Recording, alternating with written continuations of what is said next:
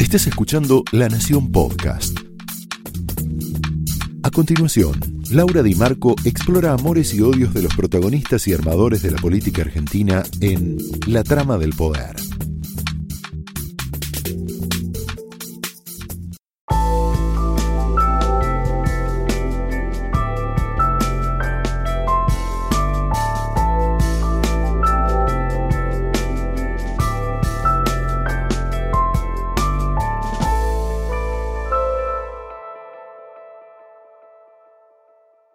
Hola, muy buenas noches, bienvenidos a la trama de hoy y a esta semana en donde lo que tuvimos fue un tsunami en la región entre nuestros vecinos, tensión política creciente en Chile, crisis política en Bolivia que terminó en lo que técnicamente se puede definir como un golpe de Estado, como un golpe militar, y el asilo político de Evo Morales en México.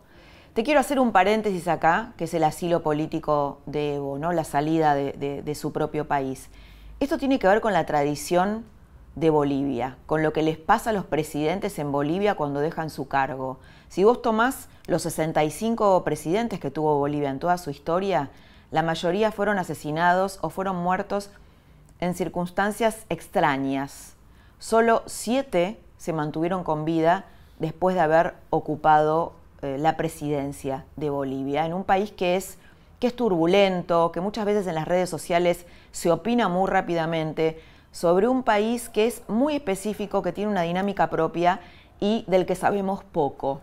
Realmente sabemos poco de Bolivia. Sabemos mucho de Venezuela, de los abusos de poder de Maduro, de los abusos de poder del chavismo, pero no de Evo Morales.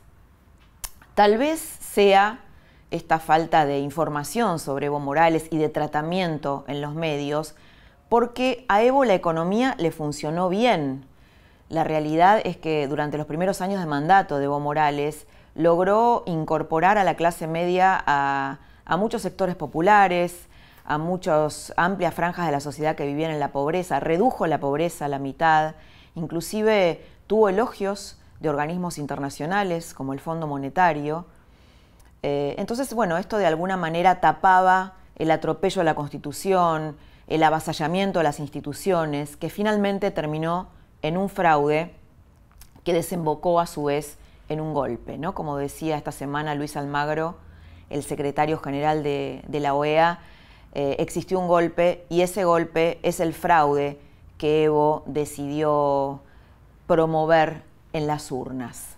La caída de Evo Morales complica los planes de Alberto Fernández en la región, que aspira que aspiraba, aspira junto con el Grupo Puebla, después me voy a meter un poquito en el tema del Grupo Puebla, eh, de construir un frente progresista en la región, una alianza progresista en la región, con la probable derrota del Frente Amplio en Uruguay y la salida de Evo Morales del poder, bueno, este, estas alianzas que empieza a tejer Alberto Fernández, que son bastante extrañas en términos del beneficio que pueden darle, eh, se complica.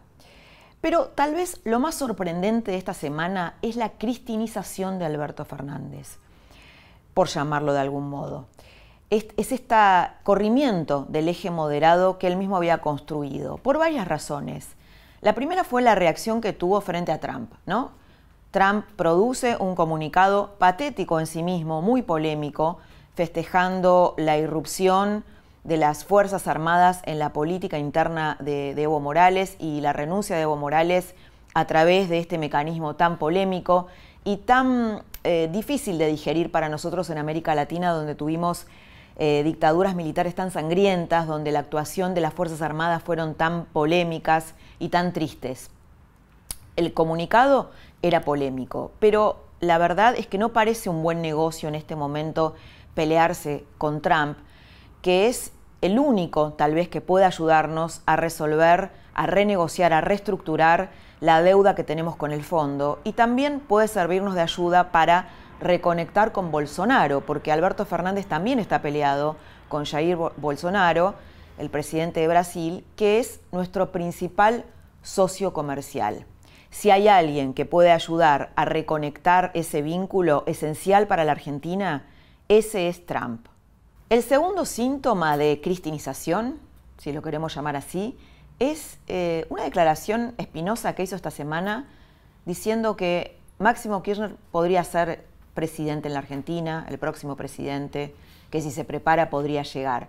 Es una declaración que hasta es piantavotos hasta en los sectores moderados que lo votaron, Alberto Fernández.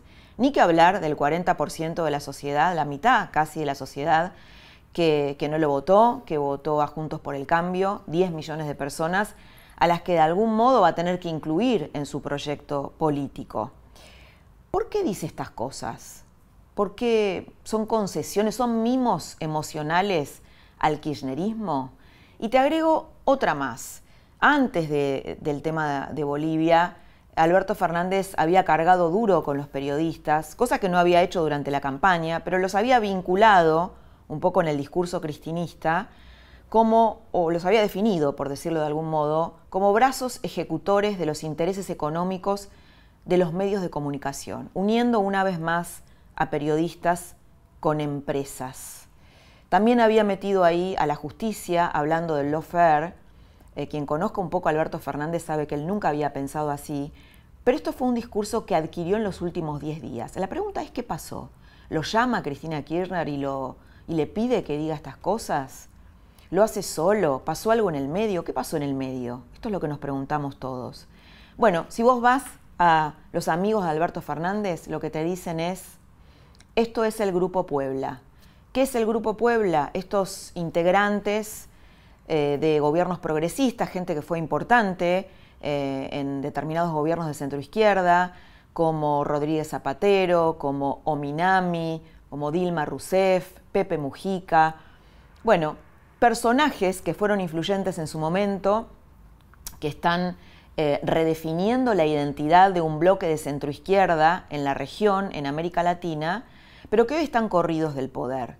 Bueno, lo que dicen los amigos de Alberto es, acá no hay una radicalización, hay compensaciones. Es decir, Alberto tiene que compensar y hacer un movimiento hacia un lado, hacia la centro derecho o hacia el centro, otro movimiento hacia la centro izquierda para compensar al kirchnerismo y a la vez está buscando factores simbólicos. Ellos saben que no van a poder generar una mejor calidad de vida en la gente cuando asuma Alberto Fernández. Lo saben porque la Argentina está en una situación económica terminal, porque no tenemos crédito externo, se nos cortó el crédito externo, porque le va a resultar difícil imponer retenciones eh, a, unos gobernadores peronistas que tienen a empresarios del campo metidos en sus provincias y que son sus aliados, y también por el ciclo que estamos viviendo de baja en nuestros commodities. Es decir, baja, la baja del precio en nuestras materias primas, en las materias primas de la región, el cobre en Chile, el gas, el petróleo, nuestra soja, hace que baje la calidad de vida de la gente y eso también explica mucho de las protestas y de las revueltas en Chile y en Bolivia. Bueno, la traducción de esto sería como ellos saben que no pueden generar una mejor distribución de la riqueza, se aferran a estos valores simbólicos. El lawfare, el, bueno, el poner al periodismo en el centro de, eh, del debate político. Bueno, son cuestiones simbólicas que para generar una nueva identidad al Grupo Puebla eh, parece servirle. Lo que no queda muy claro es en qué nos sirve a nosotros esa alianza internacional que, está haciendo Alberto Fernández, que es en principio extraña. Tema transición. La transición parece estar detenida.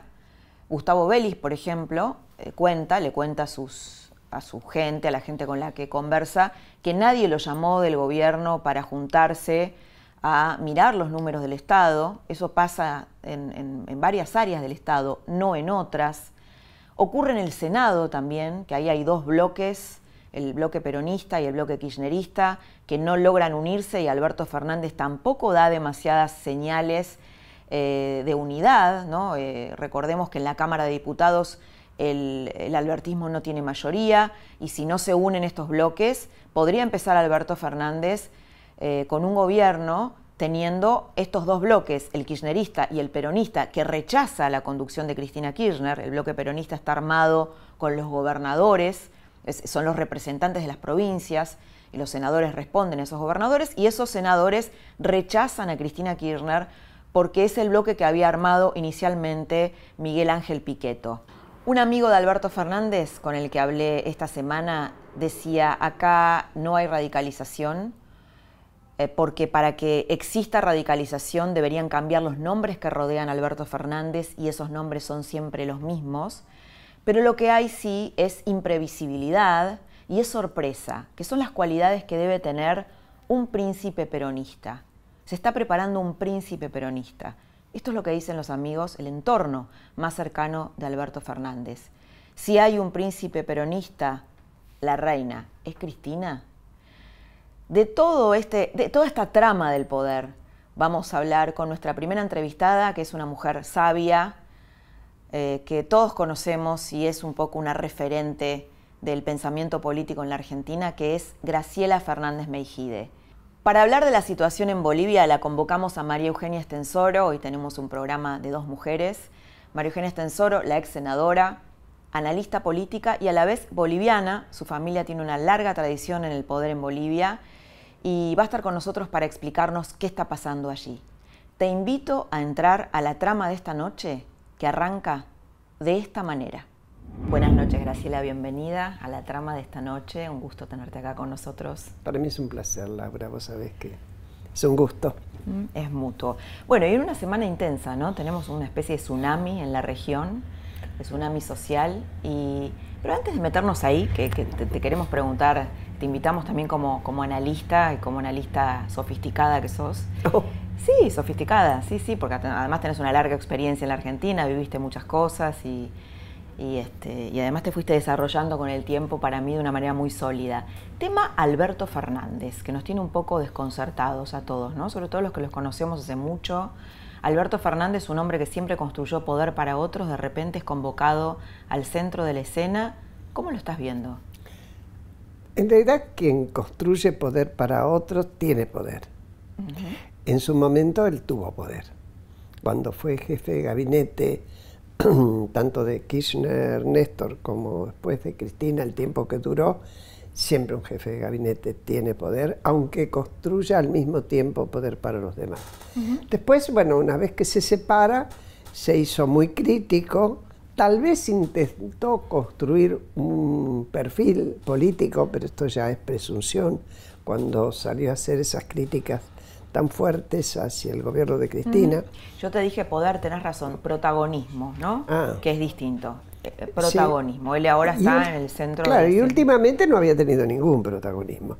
Yo creo que eso fue uno de los motivos por los cuales Cristina de Kirchner, en una gambeta donde logró salirse de la mira del, del Cambiemos, sobre todo del PRO, este, lo puso delante de ella y le dijo, bueno, ahora van a tener que arreglarse con este candidato. El PRO había hecho todo su diseño de campaña estimulando las resistencias a Cristina. Cuando ella se oculta detrás de, Alberto Fernández, realmente es un astuto, astuto. ¿Fue una jugada inteligente de ella? Yo creo que fue astuta, fue astuta. Que sea inteligente o no se va a ver después los resultados pero que fue astuta, fue astuta porque desvió la calidad de la, de la campaña que estaba haciendo el adversario. Y, este, y ahí, bueno, ¿qué aparece con Fernández? Que obviamente no tenía ningún poder propio. Quien conoce los antecedentes de él no es un hombre que pudiera catalogarse como lo más expresivo del kirchnerismo más radicalizado.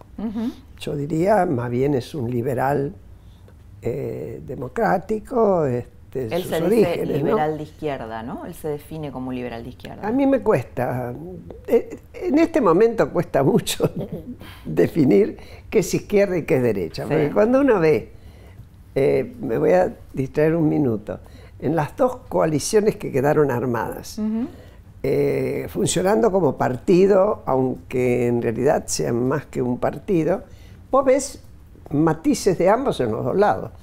Es más movimentistas parecen ambas coaliciones que un partido que vos puedas clasificar netamente como conservador o de, y de izquierda.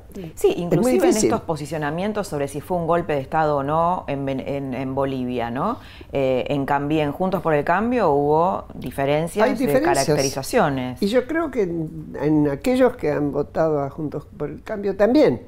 este, por lo tanto, eh, y lo mismo del otro lado, lo que podríamos llamar el PJ en una caracterización muy amplia, aunque ninguno contenga las palabras Partido Justicialista en, la alianza. Vos tenés desde los gobernadores, la mayor parte de los cuales son muy conservadores, tradicionalistas y muy apegados a su propio poder. Yo pondría como extremo el caso Ifrán. Y como diferenciado el caso Schiaretti, el caso Perotti, ¿no? Este, claro, lo tenés Infran Kisilov. ¿No? Claro, este, que Kichilov vaya a saber qué puede hacer después, pero ese es otro tema. Tal y como quedó repartido el poder, como la sociedad repartió el poder, porque no fue magia, fue la sociedad que votó de determinada manera, en realidad el vamos por todo, olvídate. Van a tener que negociar. Es que ni siquiera van a tener como proponer, por ejemplo, reforma de la Constitución. Necesitas dos tercios. Eh, no van a poder, como propone el grupo de Zafaroni o Zafaroni, que sé yo qué, cambiar la Corte Suprema. Necesitas eh, masa crítica para votar esas cosas este, y apoyarse en ellas. Por lo tanto, eh, lo que ha quedado perfilado es algo que en este momento yo creo que Alberto Fernández va a hacer todos los gestos que pueda para tranquilizar al kirchnerismo extremo, porque sabe que después... Mimos emocionales. Tal vez, mm. tal vez la palabra sea esa. En eso podemos eh, embarcar la, cómo determinaron el tema del golpe de Estado en Bolivia, etcétera. Después vamos a ir a eso que me interesa tu mirada. Porque después este, los momentos para todos, para todos, no van a ser fáciles, empezando por el propio Alberto Fernández, desde el punto de vista de la economía. Es urgente que la macroeconomía se organice que se vea qué se hace con el déficit fiscal, que se vea qué se va a hacer con el sistema previsional. Eh, sí, sobre todo cuando no hay este, crédito externo, ¿no? Bueno, ya no hay dinero. No hay de dónde rascar el fondo de la olla. Y se acabó la época que se nos dio estupenda, 2006, 2005, 2006, hasta el 2012 capaz, en toda América Latina, de con China entrando a comprar a lo loco aquello que nosotros proveíamos que era alimentación. Claro, hay un ciclo además de nuestras materias primas en baja. En baja. Entonces eso no, no, no podés pensar que vas a tener el efecto rebote que tuvieron después del 2001. La crisis no es tan grande como entonces, pero es preocupante, no vas a poder decir, ah, dos años, tres años se organiza, después, sobre todo después del desempleo y todo lo demás que provocó esa crisis, y sale disparado, entonces se nota, y ahí viene el DM2. Sí, no está claramente en esa situación, ¿no? por eso quería volver a, por ahí un, cambio que él hizo que a mí me, sorprendió, no sé cómo lo ves vos, que es parece que tuvo una especie de cristinización ¿no? en, en, los últimos días. Primero, atacando jueces atacando periodistas. Volviendo con este discurso de Cristina, los, los periodistas son eh, empleados de grupos económicos, una cosa muy ofensiva mm. eh, que tuvo Cristina siempre con todos los periodistas, ¿no? Más allá de que algunos periodistas hagan eso, como, como, como en cualquier eh, gremio y en cualquier profesión. Y después atacando también a Trump, que es nuestro principal, quien, quien, alguien nos puede ayudar frente al fondo para reestructurar la deuda, eh, y, esta semana también diciendo que Máximo Kirchner podría ser presidente. Una, una, frase irritante incluso para los sectores moderados que lo votaron. ¿Qué, pensás que le pasó? ¿Qué puede haberle pasado? Voy a usar tu, expresión, los mimos simbólicos. Son mimos simbólicos. En la práctica lo más que pueden pelear es para que Máximo Kirchner sea presidente de la Cámara de Diputados. Sería incumplirle a Massa. Pero algunas ganas deben tener, porque si hay, retrocediendo un poquito, personajes que deben haber sido motivo de enojo para Cristina y su entorno más cercano, entre ellos su hijo, han sido Fernández con sus críticas y Massa impidiéndole la re reelección. nada más y nada menos. Y con ellos ahora tienen que estar negociando, antes que después con la oposición. Pero me parece que, me parece que tiene que ver no con un cambio de pensamiento, es muy grande ya esta edad, este, uno no hace esos cambios y esos virajes tan brutales, a menos que admita que se equivocó, eh, para conformar al sector que es más, más radical, radical en el sentido de radicalizado del kirchnerismo. Porque es cierto lo que vos decís, si uno imagina una entrevista entre Alberto Fernández y Trump, después que digan buenas tardes, cómo les va, le ofrezco un café, un vaso de agua, etcétera, etcétera, le pregunten por la familia, ¿de qué van a hablar? De Venezuela. Sí, o de Brasil, ¿no? Que Trump lo ayude a... a Pero primero que nada va a ser el tema de Venezuela, Laura. Eh, porque Trump tiene una obsesión con Venezuela. Y ha sido este, el condicionamiento siempre. Entonces, bueno, a ver, ¿qué vas a hacer con Venezuela? ¿Es dictadura o no es dictadura? Fíjate que Trump comete la torpeza de festejar lo de Evo Morales, lo cual para mí estoy de acuerdo con Alberto Fernández, es una torpeza, porque eso puede presagiar un desastre en Bolivia. Pero de eso si querés. Sí, el tema es por ahí la manera en que lo dijo, ¿no? Cuando vos lo tenés a Trump como tu principal. Callate, claro. callate, Trump. que nos haces un favor. Porque después los que tenemos los líos somos los que estamos más cerca. Este, pero en el caso de, una entrevista de un presidente argentino con eh, Trump, eh, con otro presidente de Estados Unidos, no sé cómo sería, pero en este caso la obsesión de Trump es Venezuela, es ¿qué hacemos con Venezuela? Y es ¿qué hacemos con Venezuela? Y después cuando me contestes hablando de, hablamos de lo que te debe el Fondo Monetario porque todavía hay unas remesas que... Por eso digo, pelearse con Trump y con Bolsonaro al mismo tiempo no parece una un buen negocio ¿no? para la Argentina. Es too much. Te quería llevar Bolivia, tema Para parecerme a Cristina, ya que no radicaliza. tu macho, es verdad, ya me había olvidado de eso. tema Bolivia, se genera una grieta acá, dentro del propio oficialismo, con la gente. ¿Hubo golpe de Estado? ¿No hubo golpe de Estado en Bolivia? ¿Y por qué nos eh, y cómo nos afecta eso a nosotros o a Alberto Fernández? No, sé cómo nos afecta, todavía déjame pensar. Pero mientras pienso con una mitad del cerebro, te contesto con la otra mitad. Eh, a mí, personalmente, y por mi propia experiencia de vida, cuando los militares, aunque el reglamento de las Fuerzas Armadas de Bolivia, que se hizo todo bajo el, la quiesencia de Evo Morales. Diga en el artículo, no sé si 244 o 245, que las Fuerzas Armadas pueden sugerir, si fuera necesario al presidente, que sé yo qué, si te sugieren que renuncies, yo digo, muchachos, es un golpe de Estado. Porque es una amenaza. ¿no? Este, entonces, eh, decir eso está mal, yo creo que debería ser lo primero que tendríamos que hacer. Eso está mal. Que Evo Morales haya especulado conseguir en el poder y para eso haya trampeado, también está mal.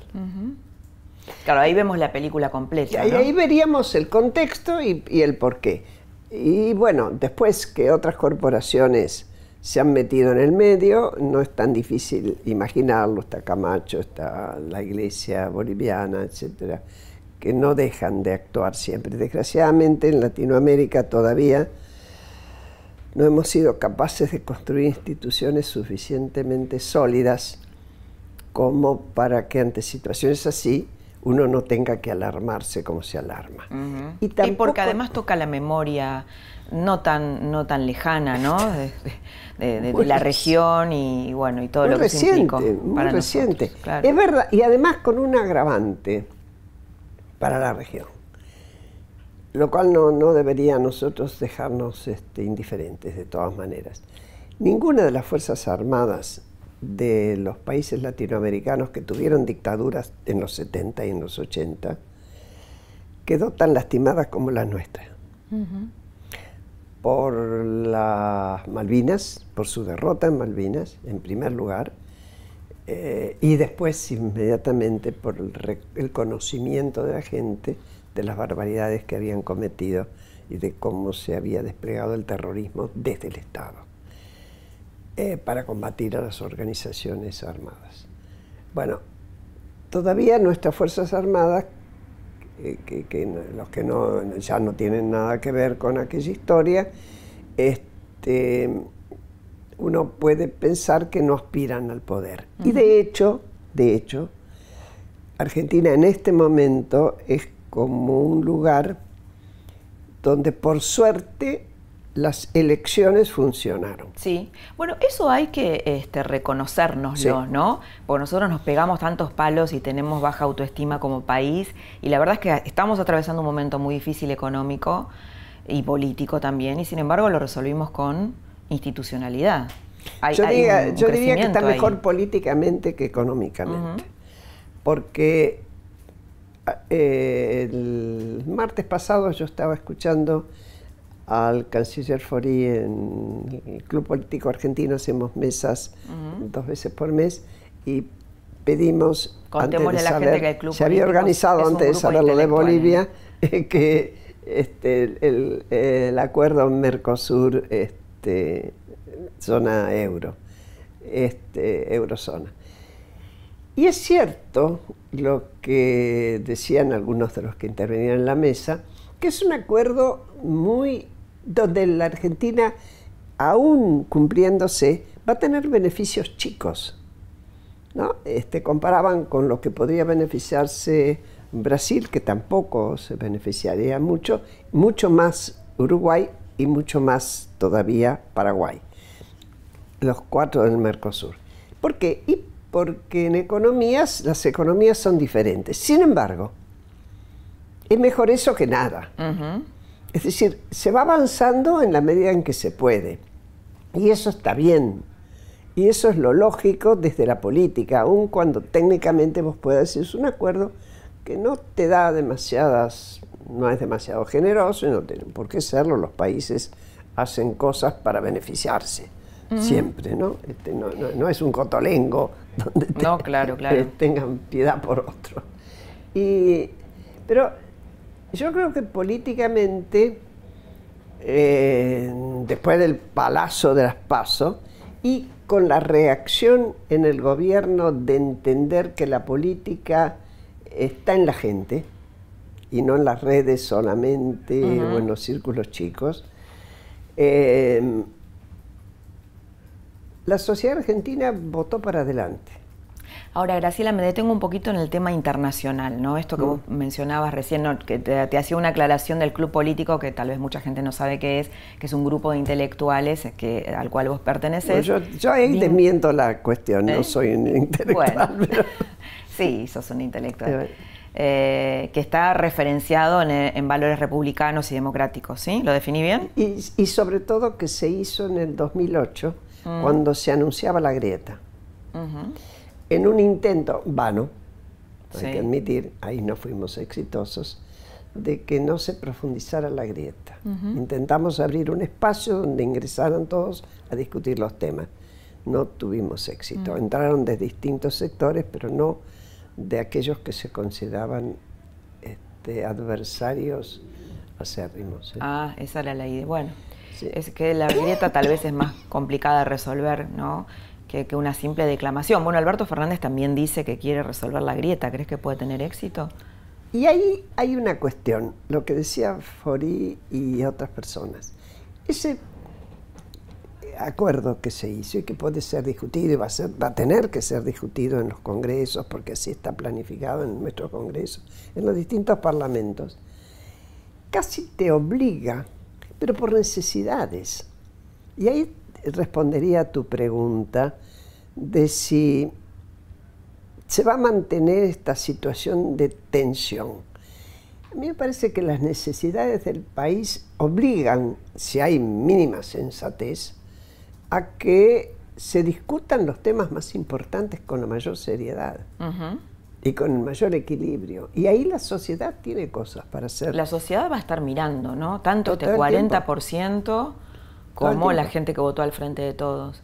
Te voy a hacer la última que tal vez la gente quiere escuchar qué pensás sobre esto.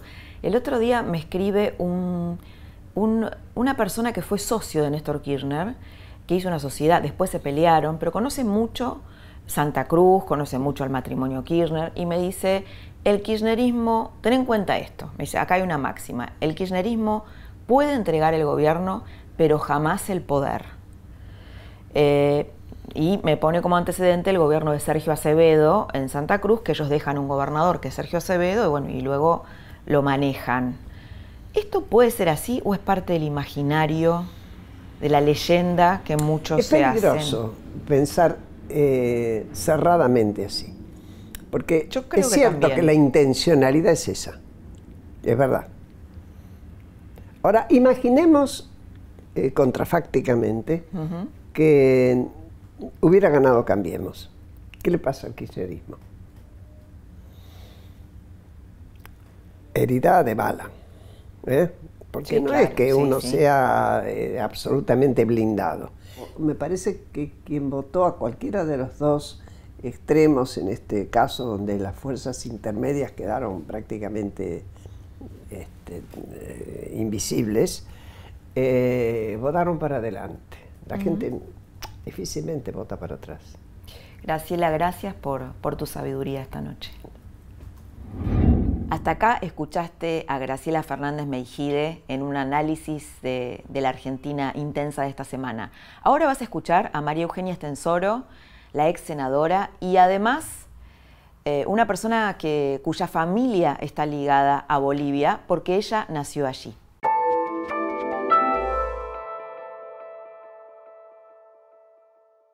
El análisis de la crisis en Bolivia de la mano de alguien que vivió ese país desde adentro.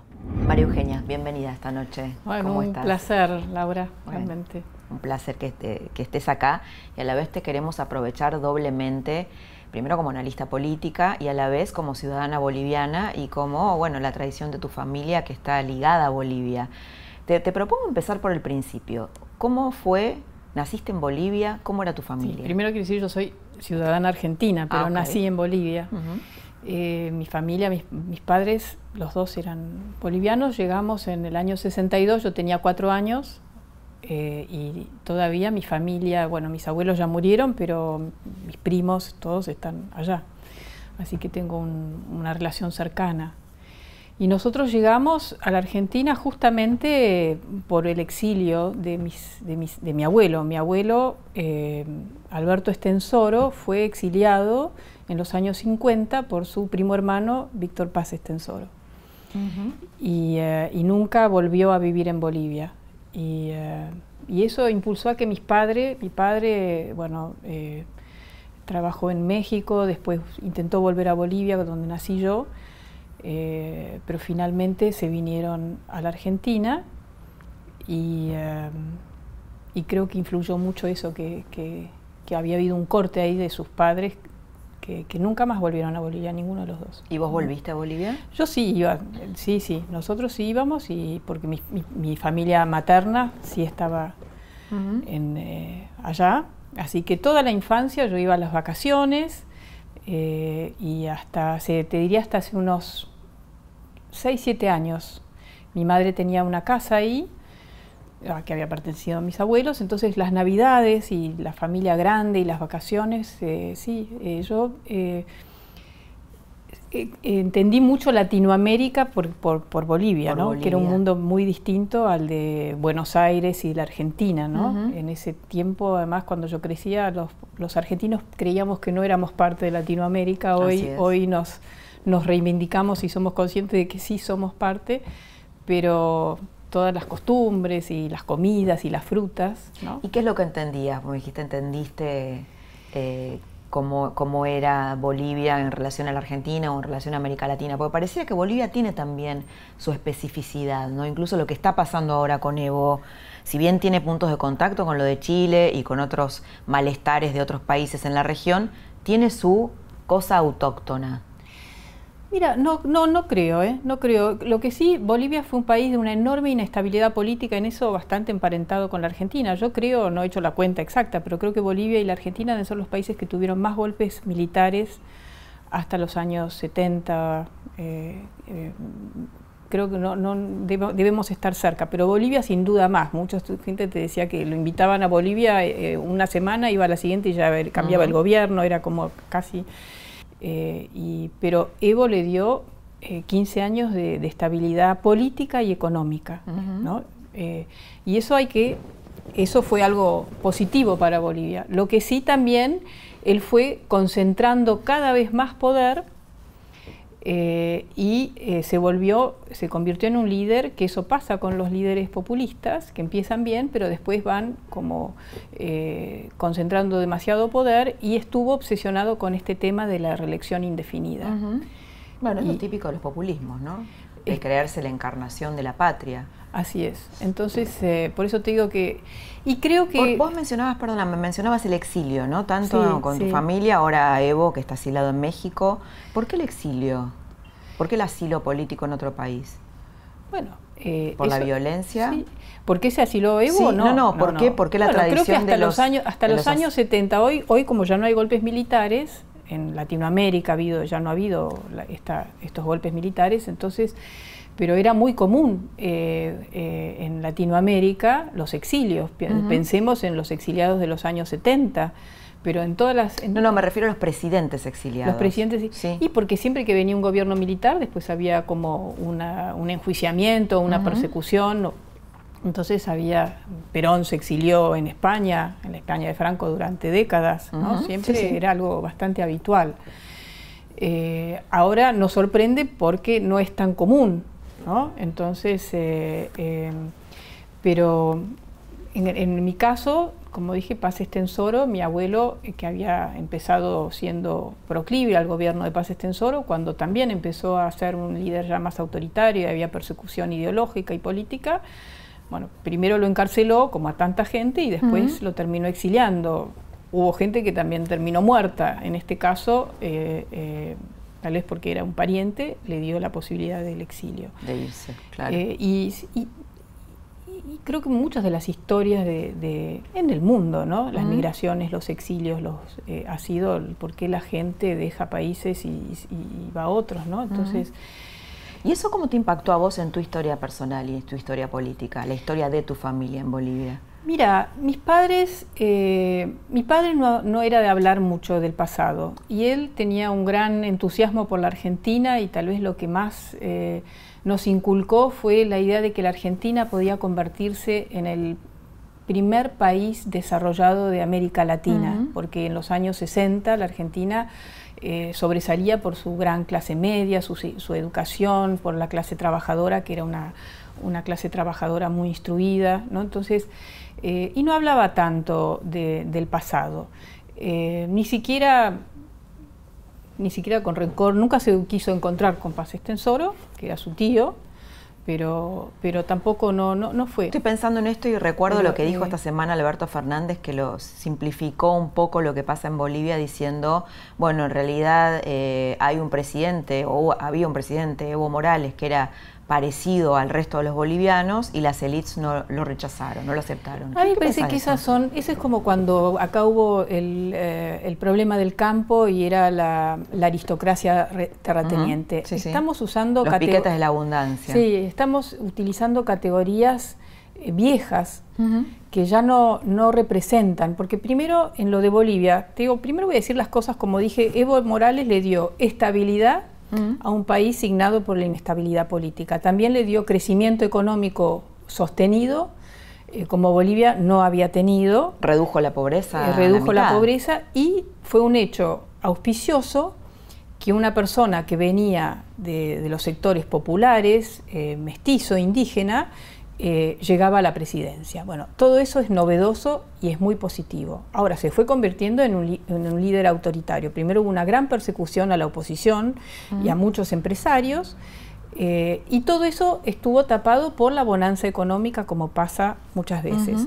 Lo que sí, y esto hay que decirlo, quien empezó a atacar la democracia, y eso es algo que está pasando ahora en el siglo XXI, donde eh, la amenaza a la democracia no viene de afuera ni de militares, ni, sino a veces, es, sino muchas veces es de, los propios líderes que, gobiernan. Que empiezan a comerse la democracia desde adentro, ¿no? Sí, entonces, eh, Evo Morales eh, hizo una reforma constitucional eh, y en esa reforma constitucional se decía que eran solamente dos mandatos. Cuando le tocó, estaba concluyendo su segundo mandato, no le gustó eso. Entonces hizo un referéndum. Ya esto era violatorio de la Constitución porque la Constitución decía que eran dos mandatos. Esto fue en el 2016. Y, eh, y la población le dijo mayoritariamente que no quería la reelección indefinida, que era su, propuesta. Cuando perdió el referéndum, que era vinculante, entonces violó la constitución que él mismo había eh, sancionado. Después violó el, eh, referéndum que él había convocado. Y entonces convocó a la Corte Suprema fue con un planteo que se le estaba violando su derecho humano a la reelección indefinida. Eso es una autocracia, ya no es una democracia, porque justamente la democracia es, se define como, a diferencia de todos otros sistemas políticos, como el poder es limitado, no es ilimitado. Es límite, claro. Es límite. La democracia límite de tiempo y límite de poder. de tiempo y límite de poder. Siempre hay otro poder que controla hasta el más poderoso. Nadie tiene el poder limitado. Entonces la reelección indefinida no es propio de una democracia. Él va a la Corte Suprema, una corte adicta tan adicta como fue la de Menem, que mm. repudiamos, porque él había designado a todos y le, tenían obediencia ciega, que obviamente le dijeron que sí, que su derecho humano estaba siendo violado. Y fue por eso que él pudo presentarse este año a elecciones. Ya en un ataque, hay muchas trampas que son ataques, golpes a la democracia. Así ya había un descontento en, Bolivia, por si, porque si no hubiera ganado el referéndum, ella no tenía... el descontento en Bolivia era porque las varias... Bueno, ya se le estaba resintiendo la economía, ¿no? Porque la política... Pero además por ese... ¿Por, ese, ¿Por, qué era? Y por ese autoritarismo, por esa vocación de reelección indefinida, por la persecución a los...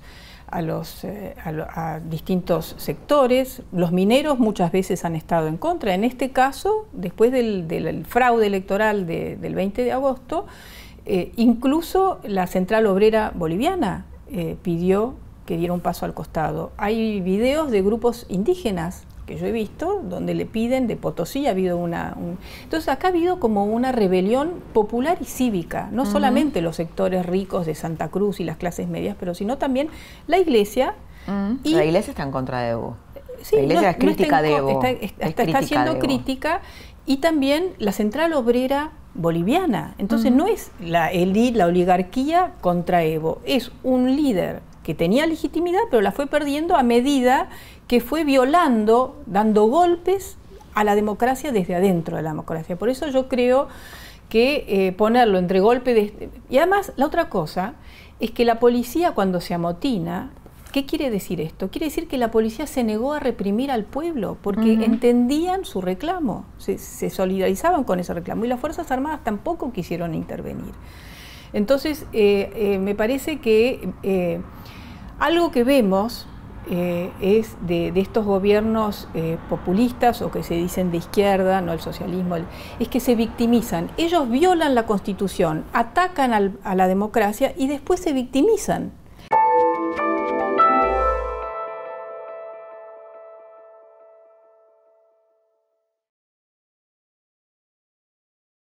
Alberto Fernández está tejiendo sus alianzas internacionales con, en principio, con el grupo Puebla, ¿no? Este, estos referentes de la centroizquierda que ya no están en el poder, que estuvieron.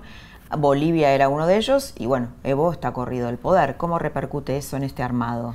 A mí me parece que, nosotros tenemos que tener eh, relaciones con todos los países y obviamente eh, tenemos que sentirnos parte de Latinoamérica y tenemos muchos de los problemas, estas tensiones al interior de la democracia, entre quienes queremos una democracia eh, más basada en, el, eh, en, el, control recíproco de los poderes, donde no haya líderes mesiánicos ni autoritarios, ni que vayan por todo, que era lo que el deseo de Cristina en su momento y fue el deseo de Evo, y es el deseo de, fue el deseo de Chávez y el deseo de Maduro. Bueno, esta tensión al interior de las democracias eh, las estamos, los estamos viviendo todos. Y yo creo que eh, me parece que tenemos que estar atentos, pero si, si eh, Alberto Fernández piensa que la Argentina tiene que tener las relaciones más fuertes con países que socialmente y económicamente están yendo a contramano de la historia, como puede ser el México del narcotráfico, la Venezuela, que no la menciona, pero donde ha sido un fracaso total ese modelo. Eh, Venezuela es un país riquísimo que ahora la gente han venido millones, cientos de miles de... Sí, claro. Nosotros en la Fundación Iquedea tenemos venezolanos que han venido en colectivo de, acá allá y otros que van caminando, entonces no podemos negar eh, eso, ¿no? Eh, entonces, si, si, México, Venezuela, Cuba, que es otro desastre, la mayor dictadura de, todos los tiempos en Latinoamérica, nadie ha estado 57 años, o no, ya van 60 años de, dictadura, yo creo que se equivoca, que no es el eje que le hace falta mm. a, la Argentina, que en la Argentina tendría que ver cómo hizo Corea del Sur, que era un país mucho más pobre que Bolivia en 1950 y hoy tiene un PBI per cápita que es el triple de la Argentina, basado mm. en la innovación, el conocimiento. Entonces, si seguimos viendo... Ahora después te quiero preguntar eso eh, porque también... todo, todo está relacionado. Eh, nosotros tenemos que analizar eh, las debilidades y, las amenazas de la democracia representativa y liberal, que la tiene, por eso el descontento en Francia, el descontento en, Chile, eh, con otras amenazas que tienen que ver con eh, democracia o autocracia. Eso es otro, otra, otro... Sí, y si es posible un desarrollo dentro de la democracia, ¿no? O, apuntar precisamente a eso. Porque uno puede pensar, bueno, China ha crecido económicamente, Rusia está mejor, pero no son democracias. No son Han resignado de, democracia, realmente. Entonces, bueno, eh, te quería preguntar, ya, ya que al principio te decía, bueno, me gustaría también eh, que aprovecháramos esta conversación para, que hagas algunos análisis políticos sobre esta semana, y es cierta radicalización, ¿no? Había un Alberto Fernández que era eh, moderado durante la campaña, de repente empezó a hablar de lo fair, cosa que antes eh, quienes lo conocemos de muchos años nunca lo había dicho. El año pasado, por ejemplo, Al contrario. no hablaba de eso. empezó con este discurso cristinista de conectar a los periodistas como brazos ejecutores de grupos económicos. Eh, salió muy fuerte contra Trump. Eh, esta semana, si bien fue patético el comunicado de Trump, pero bueno, es lo que nos queda o la persona a la cual deberíamos acudir para que nos ayude con nuestra deuda. Eh, ¿qué, ¿Qué le pasó a Alberto Fernández?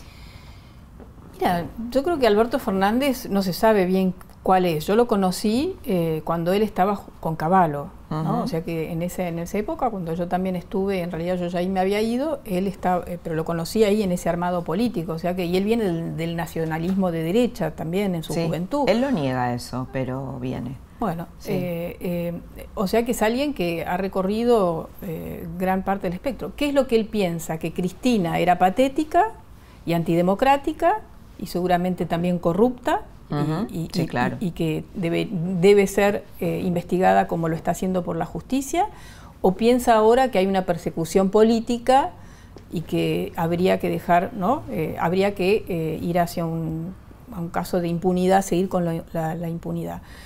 La verdad que no, me parece que es un hombre más bien pragmático y ahora, no sé, tal vez está tratando de consolidarse dentro de lo que es el frente de todos, veremos, veremos cómo se maneja, pero te digo, yo creo que uno puede tener gran solidaridad con Latinoamérica, pero pensar que ese es el eje del desarrollo social y económico de la Argentina no lo es, porque esos países no tienen, no han tenido un desarrollo ni social, ni económico, ni democrático en, las últimas décadas. Entonces, creo que eh, la Argentina debería mirar y abrirse hacia otros modelos de países donde la, sociedad ha progresado y donde las clases medias y las clases trabajadoras viven mejor que nosotros, porque Esa, esa es mi, visión, creo que él se equivoca.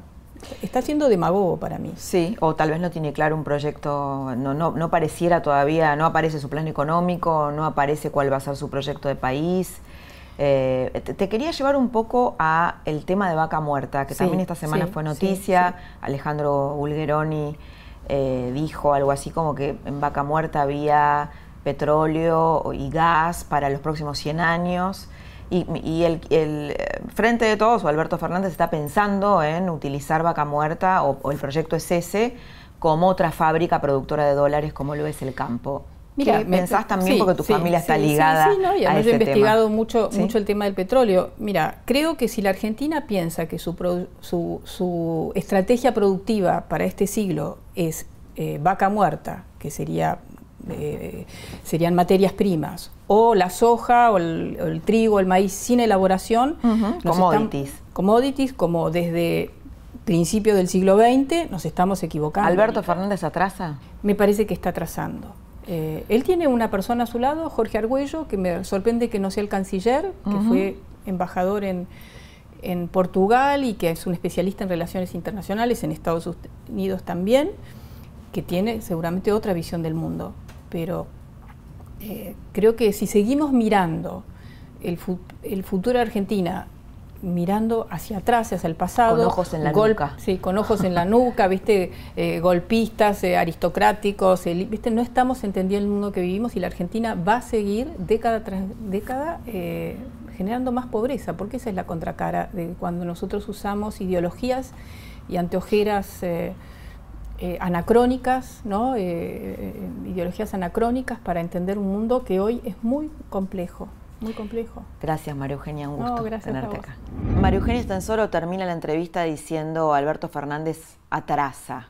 Y esto tiene que ver con lo que pasa en la región, con la crisis en la región y con las alianzas internacionales que está ensayando Alberto Fernández. Y que a la vez estas alianzas internacionales tienen que ver con la posibilidad de que la Argentina finalmente pueda ir del crecimiento al desarrollo. Hasta aquí la trama de esta noche. Te espero la próxima semana para seguir compartiendo otra trama del poder.